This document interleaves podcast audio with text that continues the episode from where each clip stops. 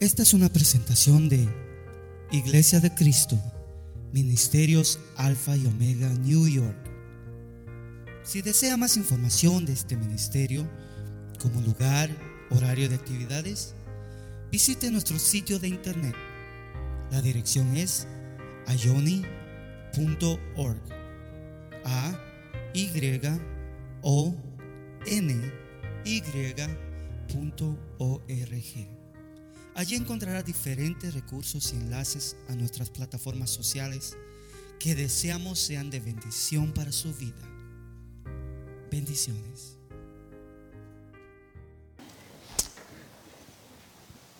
Y esta mañana, al leer estos versículos, quiero hablar un poco acerca de la batalla de la fe.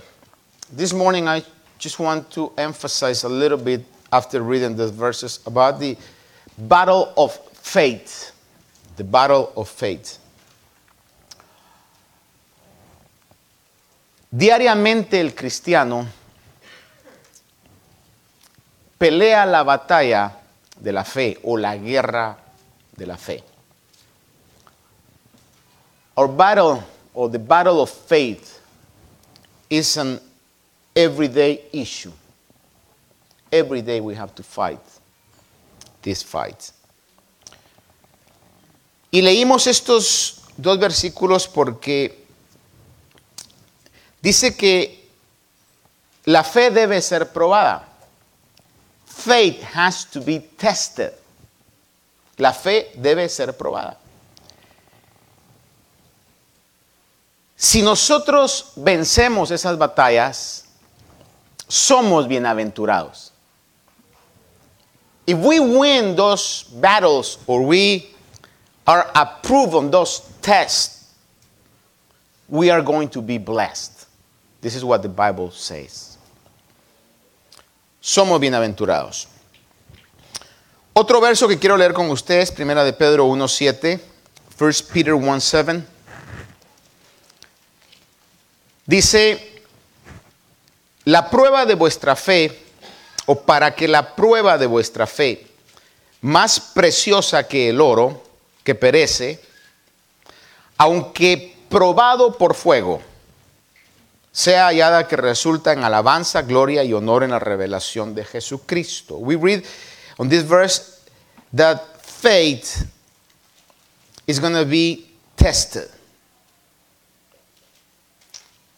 La fe probada por fuego.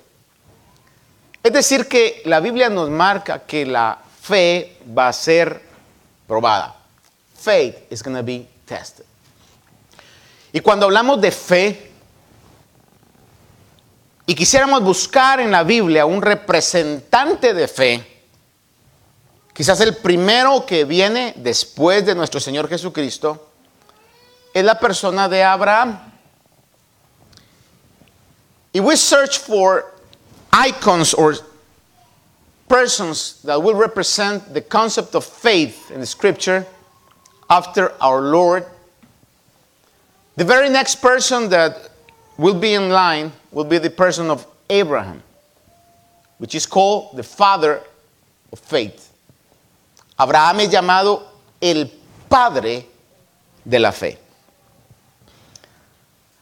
It's a very honorable and high mention. Very nice title to have. El que le digan a alguien el padre de la fe es un título de mucho honor, pero también de mucha responsabilidad. As honorable as the title is, it carries responsibility with it.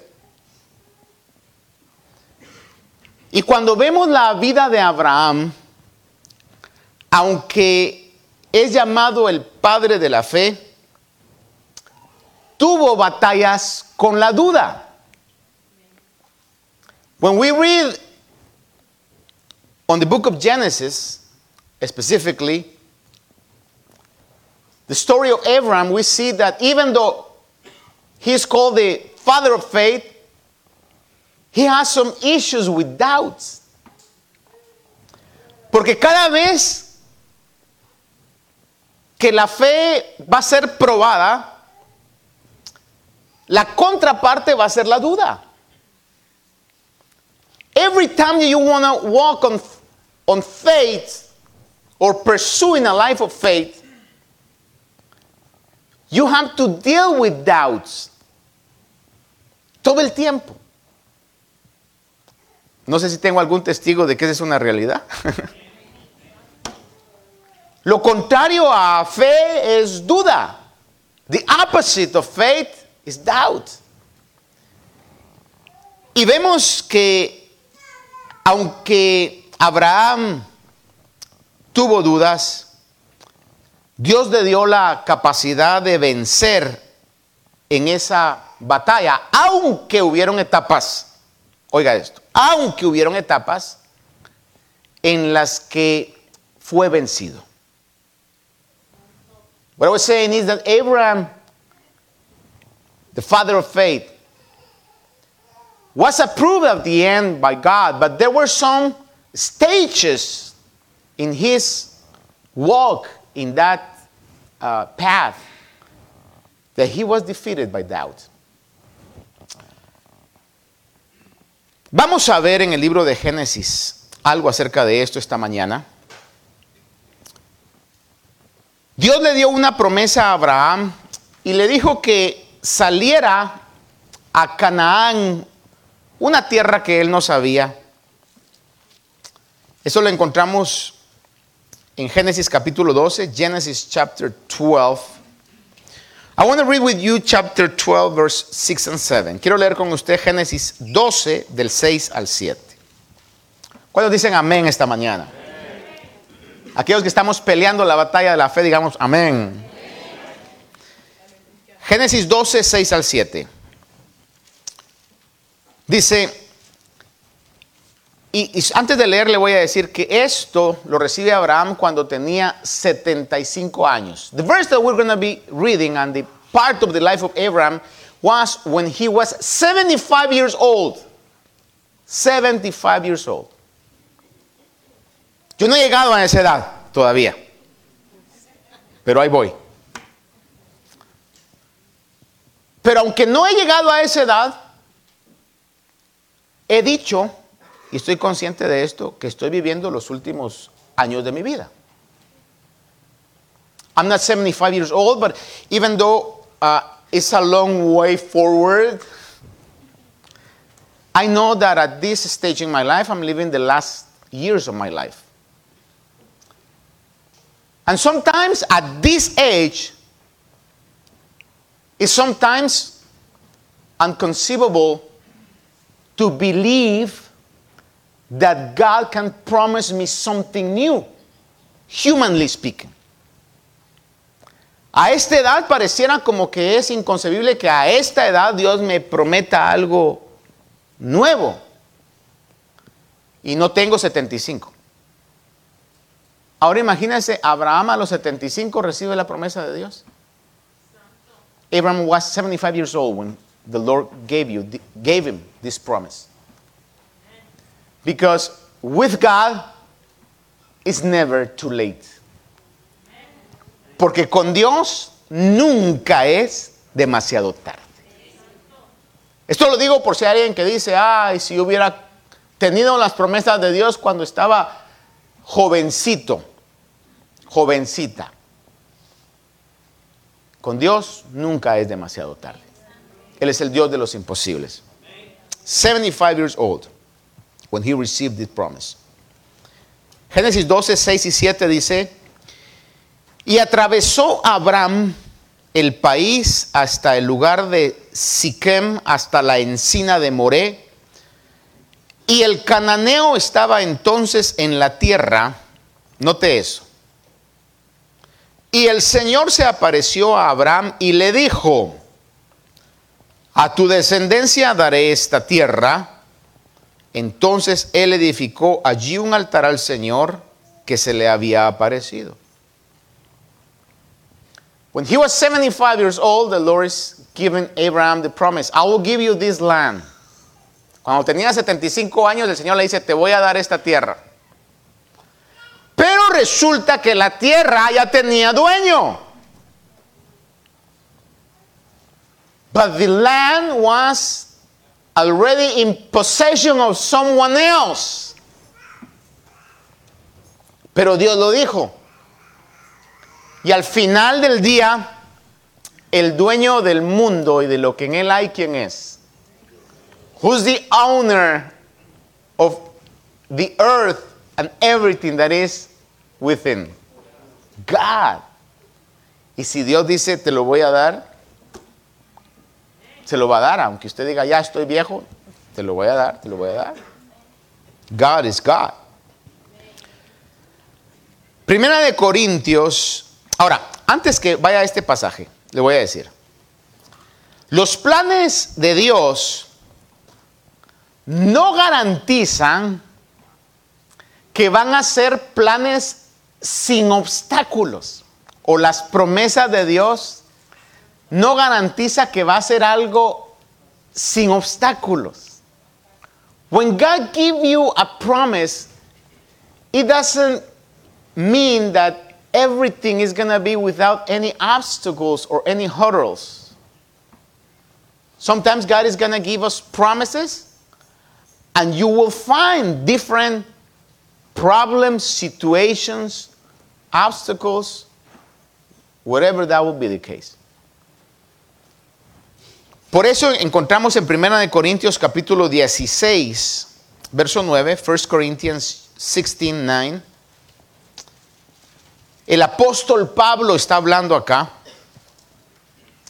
y dice este versículo, this is the apostle Paul speaking.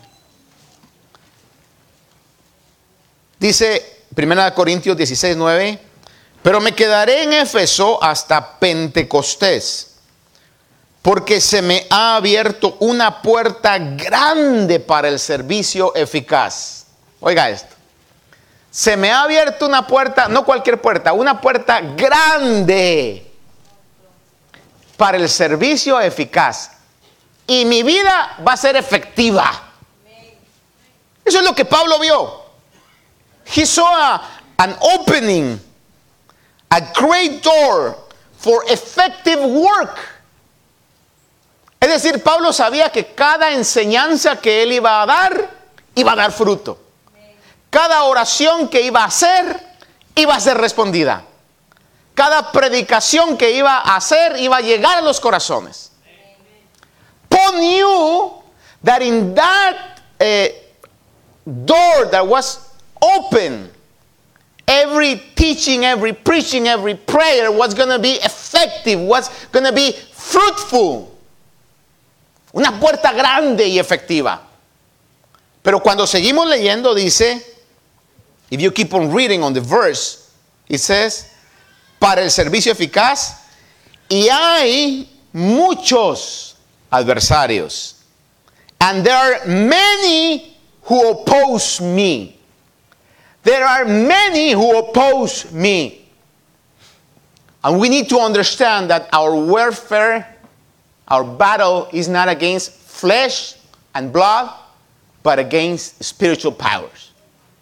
Tenemos que saber, y está claro en la Biblia, que nuestra lucha no es contra carne, contra sangre, no es contra personas, sino es contra espíritus, entidades espirituales.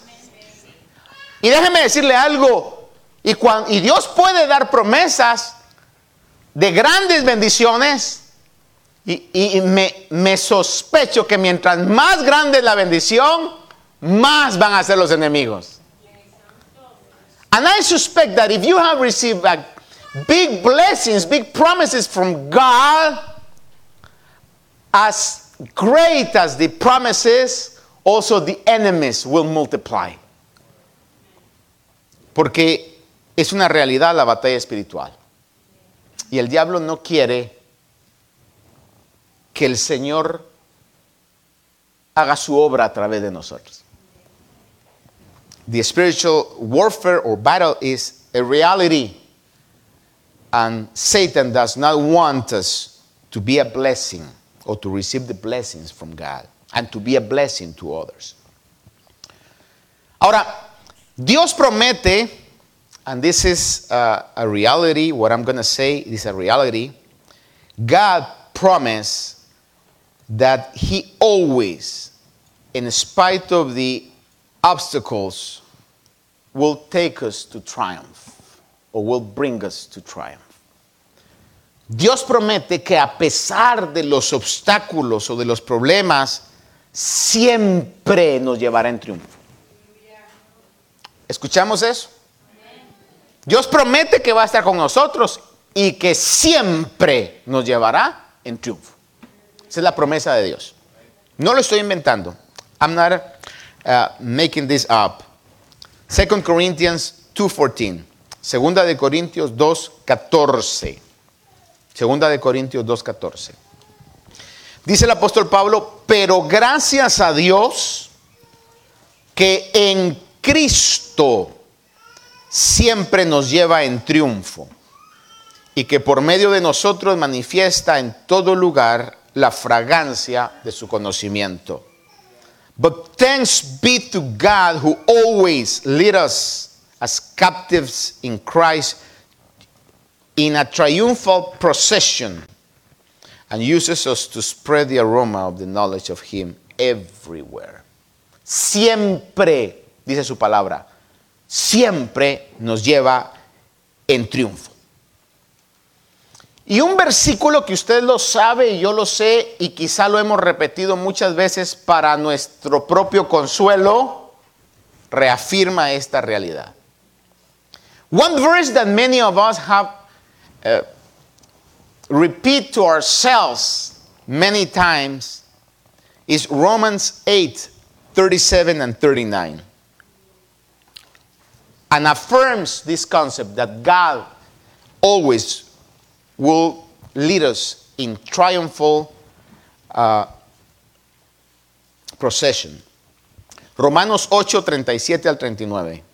Romans 8, 37 and 39. Dice, pero en todas estas cosas somos más que vencedores por medio de aquel que nos amó, porque estoy convencido que ni la muerte, ni la vida, ni ángeles, ni principados, ni lo presente, ni lo porvenir, ni los poderes, ni lo alto, ni lo profundo, ni ninguna otra cosa creada nos podrá separar del amor de Dios que es en Cristo Jesús. In everything, en todas las cosas, somos más que vencedores. A pesar que hayan circunstancias difíciles, en Cristo somos más que vencedores. Josué, quiero decirte una palabra hoy. Y dice la Biblia que a veces hablamos y a veces profetizamos. Cuando vengan los momentos difíciles en tus estudios, recuérdate que Dios está contigo y que siempre te llevará en triunfo si confías en Él. Me voy a tomar esta atribución ya que es el cumpleaños de Ingrid. Ella hoy cantó, bueno, no, no cantó su, su feliz cumpleaños, ¿verdad? Pero no sé si usted vio que Ingrid tocó el piano hoy. Y no cantó ella, sino dirigió Diana. Y yo te pregunto, Ingrid, ¿ha sido fácil? Yo con ella las he visto y le digo, pero ¿por qué tiemblan si yo no soy tan malo cuando les estaba... Y se ponían así. Pero cualquier logro que se vaya a lograr, valga la redundancia, va a requerir fe y perseverancia. Every, everything that you want to achieve, every achievement that you want to fulfill, is going to require decision, faith. It's going to require from you to persevere, to be constant. Porque Dios ha prometido que en todo nos va a llevar en triunfo. Ahora, volviendo a Abraham, al ver lo difícil de las circunstancias, fíjese que vamos a ver que en un momento él toma una decisión humana, carnal. mundana. I want you to consider with me in the life of Abraham that one specific time when he was facing a difficulty, he took a very human decision, a very normal, humanly normal way of act or acting on that specific problem. En Génesis capítulo 12, no vamos a leerlo, se lo voy a relatar nada más. Del versículo 10 al 20, o sabe qué, si lo vamos a leer rápidamente, se lo voy a leer yo, Génesis 12, del 10 al 20, le voy a leer cuál fue esta situación. Dice, el verso 9 dice, y Abraham, I'm reading Genesis 12 from verse 9. Y Abraham siguió su camino continuando hacia el Negev y hubo hambre en la tierra. Y Abraham descendió a Egipto para pasar allí un tiempo porque el hambre era severa en la tierra. Y sucedió que cuando se acercaba a Egipto, dijo a Saraí, su mujer, mira, sé que eres una mujer de hermoso parecer. Y sucederá que cuando te vean los egipcios, desventurados, maliciosos, eso yo me lo estoy inventando, por supuesto, ¿verdad? Dirán, esa es tu mujer y me matarán. Por eso le digo, porque mire la actitud que tenían. Y me matarán, pero a ti te dejarán vivir. Di por favor que eres mi hermana, para que me vaya bien por causa tuya y para que yo viva. Ahora, ve esta expresión. Vea la expresión. Para que me vaya bien por causa tuya y para que yo viva gracias a ti. Ok, no olvide esas expresiones. Y aconteció que cuando Abraham entró en Egipto, los egipcios vieron que la mujer era muy hermosa. Y la vieron los oficiales de Faraón y la alabaron delante de él. Y la mujer fue llevada a la casa de Faraón. Y éste trató bien a Abraham por causa de ella y le dio ovejas, vacas, asnos, siervos, siervas, asnas y camellos. Pero el Señor hirió a Faraón y a su casa con grandes plagas por causa de Saraí, mujer de Abraham. Entonces Faraón llamó a Abraham y le dijo, ¿qué es esto que me has hecho? ¿Por qué no me avisaste que era tu mujer?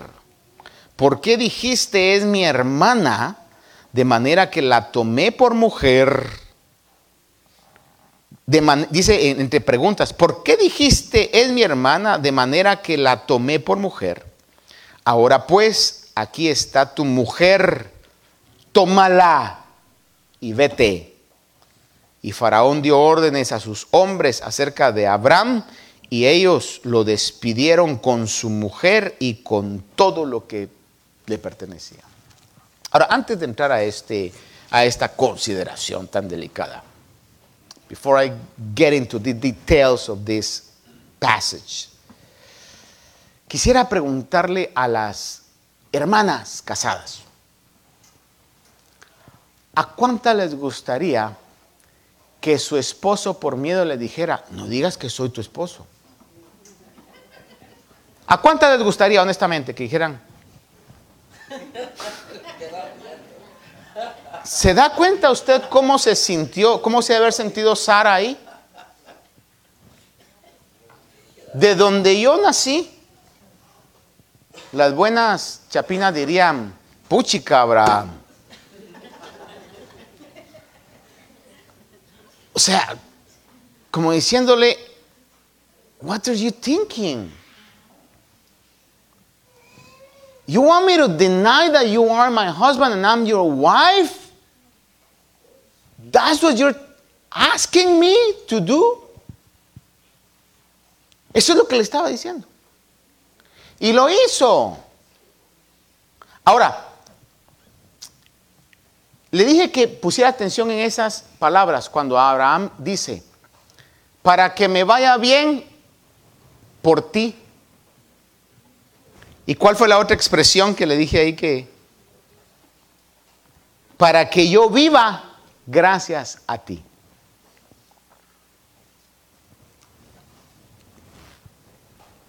Abraham al ver lo difícil de las circunstancias, porque había hambre, when Abraham saw that was hunger in the earth, in the land, he went down to Egypt.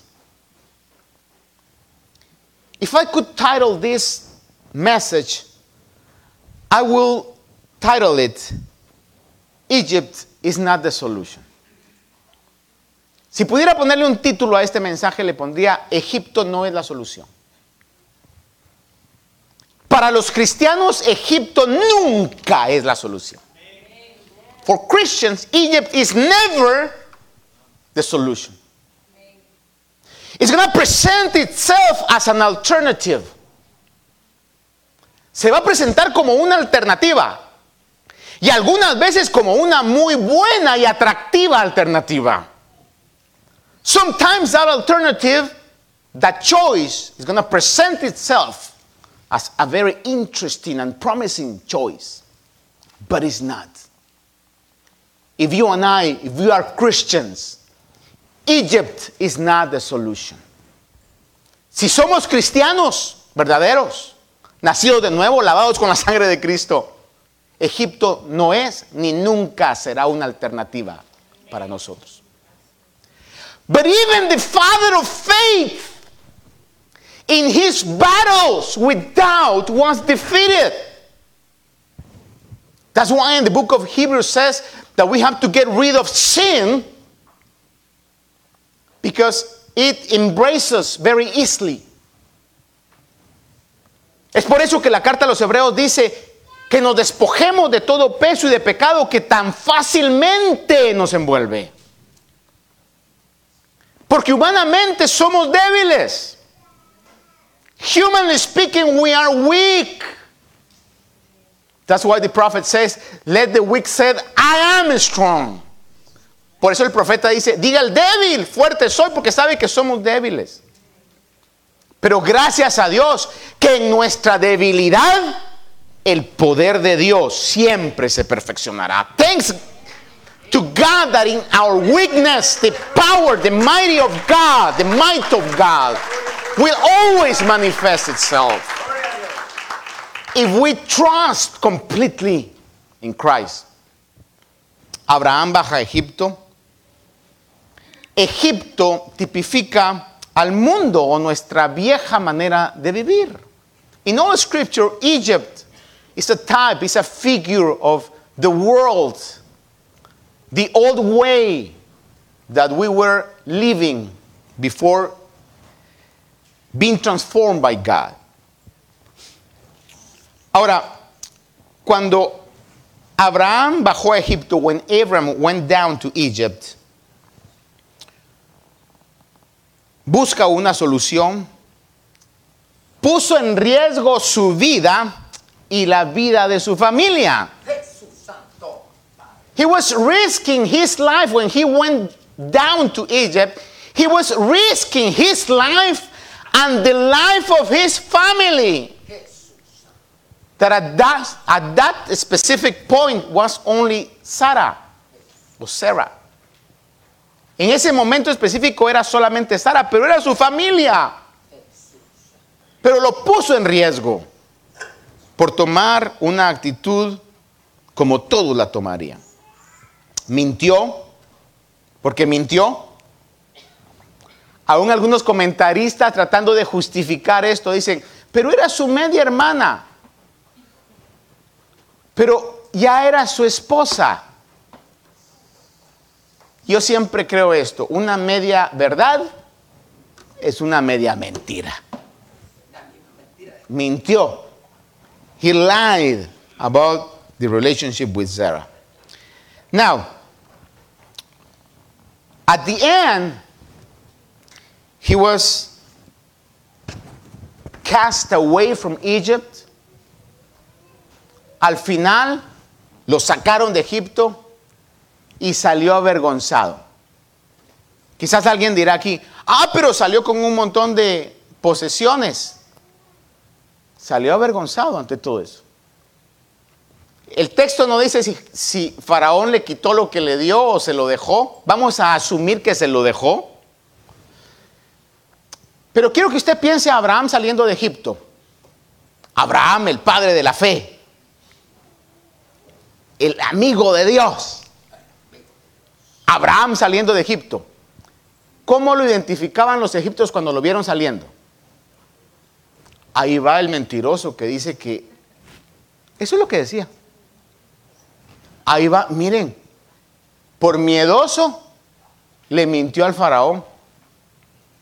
¿Cómo cree usted que Abraham salió? ¿Salió con el inflando el pecho o salió de noche de haber salido, hermano? Para que no lo vean. When Abraham went out of or was cast out of Egypt, he was in shame. He was ashamed because he doubted the promises of God. Esa no fue la única batalla en la que él vio realmente eh, lo que era la duda. Génesis 16, del 3 al 5. Genesis 16, 3 to 5. He's telling us another episode of the life of Abraham that caused him pain and suffering. Génesis 16, de 3 al 5. Dice, y al cabo de 10 años de habitar Abraham en la tierra de Canaán, Saraí su mujer, o Saraí mujer de Abraham, tomó a su sierva Agar, la egipcia. Egipto no es solución para los cristianos. Y se la dio a su marido Abraham por mujer. Y él se llegó a Agar y ella concibió. Y cuando ella vio que había concebido, ¿qué dice que pasaba? Miraba con desprecio a su señora. Egipto nunca será la solución para el pueblo de Dios.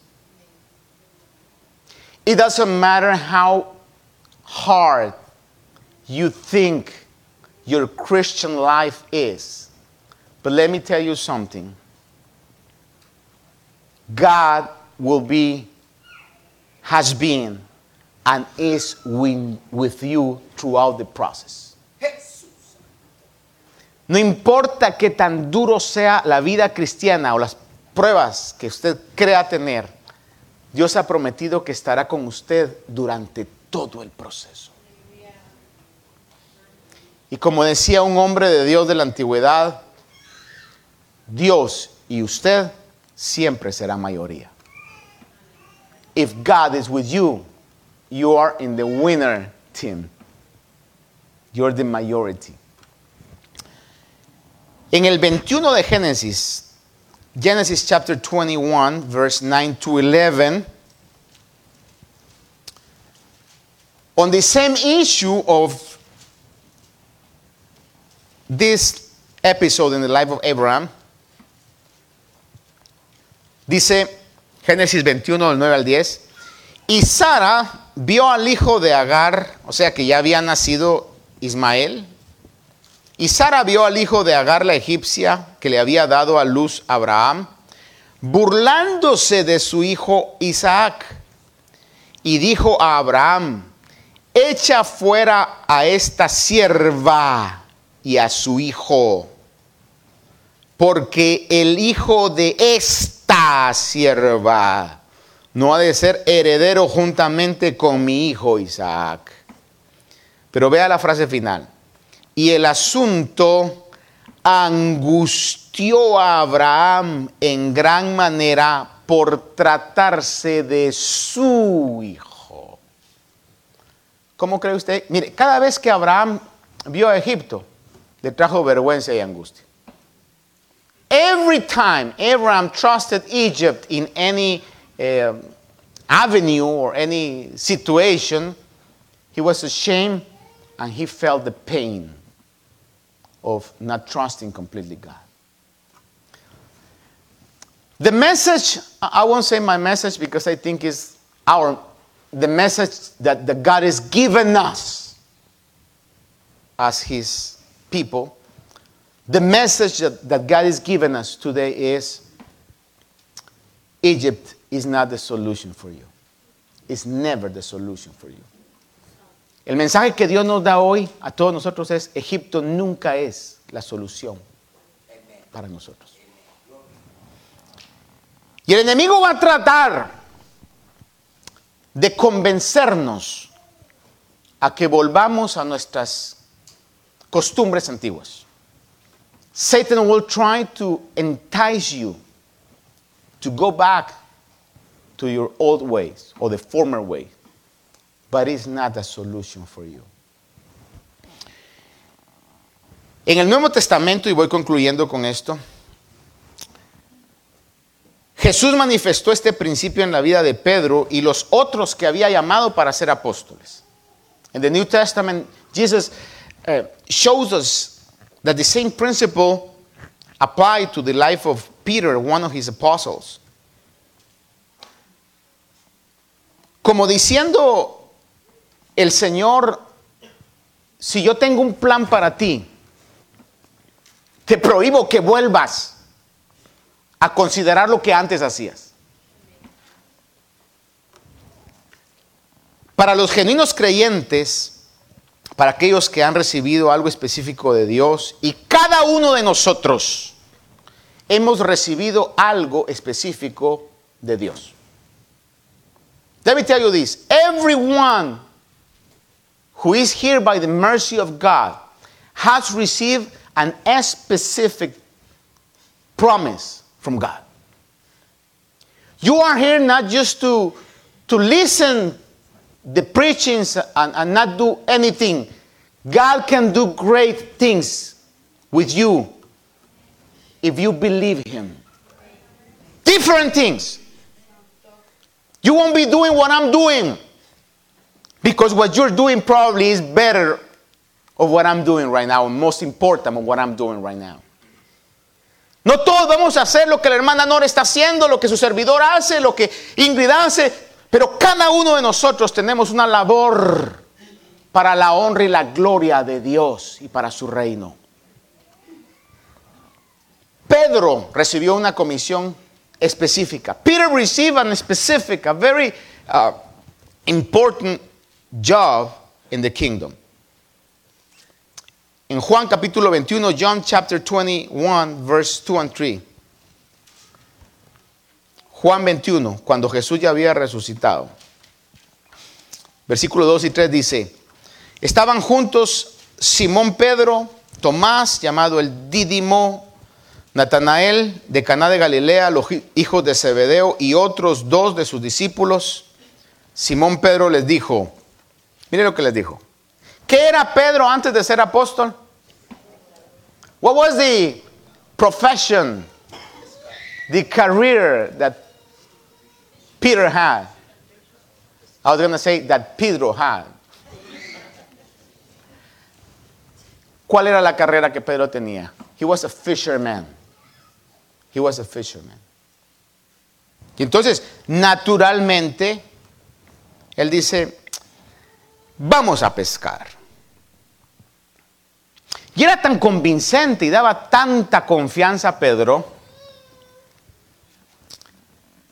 que los que lo oyeron dijeron, ah, es pesca segura. Por ejemplo, yo bromeando, bromeando, aclaro, bromeando. Ayer le decía a los caballeros, si planifican otra pesca, por favor, vamos a donde va Ronnie, porque aquel sí pesca. Donde fuimos la vez pasada, pescamos nada más resfriados. Entonces yo sé si, que, que si Ronnie me invita un día a pescar, yo le digo a Janet, prepara ingredientes porque yo regreso con pescado, porque voy con Ronnie.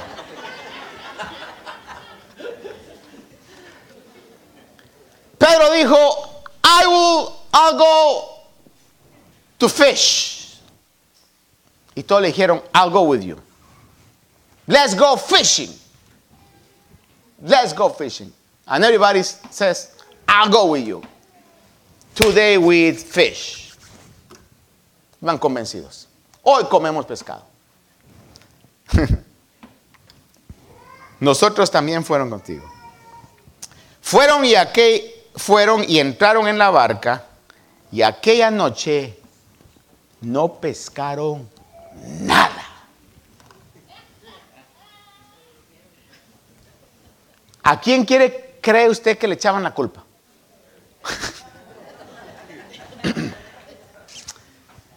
le decían a Pedro, hey, bro, you lost your touch, man. You lost it, man. Sorry to tell you. I mean, don't take it the wrong way, but you lost it, man. I mean, Pedro, come on, una hora, pero toda la noche, hermano. De plano que ya no. Cuando usted continúa viendo, el relato, es la segunda vez donde el Señor se les aparece a Pedro. Y le dice, tira la red. Y como ya le había pasado una vez, dijo, Señor, amén. Y sacaron, si no me equivoco, alrededor de 150 y tantos peces. ¿Qué es lo que Dios le estaba diciendo a Pedro? What, what was the message that Jesus was conveying to Peter? Hey, Peter, from now on, you don't act alone. You don't manage your life.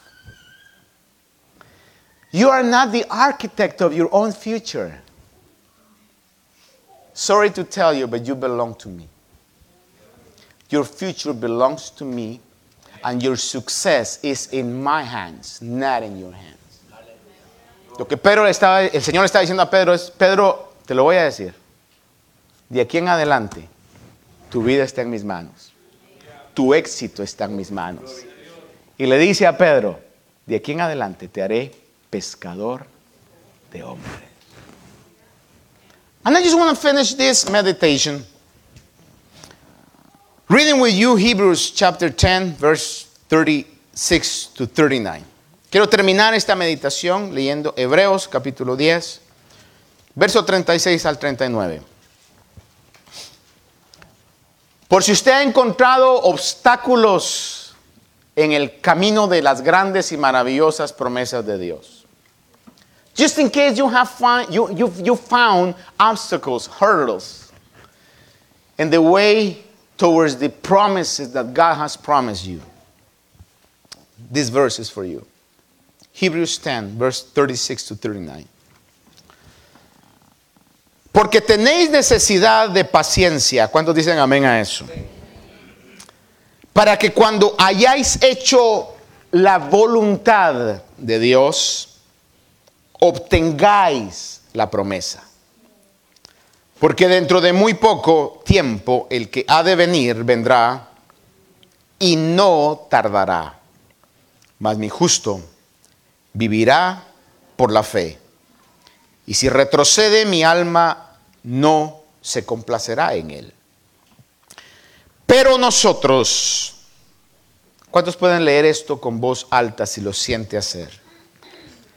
Pero nosotros no somos de los que retroceden para perdición, sino de los que tienen fe para la preservación del alma.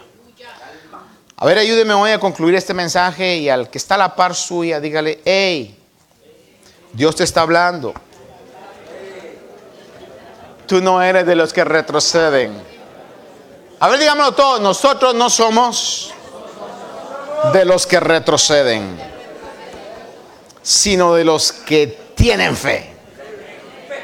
Una vez más, nosotros no somos de los que retroceden, sino de los que tienen fe. Una vez más, nosotros no somos de los que vuelven al mundo, sino tienen fe, se mantienen creyendo y alcanzan las promesas de Dios. Aquellos que lo creamos, démosle un aplauso al Señor de gratitud. Esperamos que esta meditación haya bendecido su vida. Si desea más información de este ministerio, como lugar, horario de actividades, visite nuestro sitio de internet. La dirección es ioni.org. A Y O N Y.org.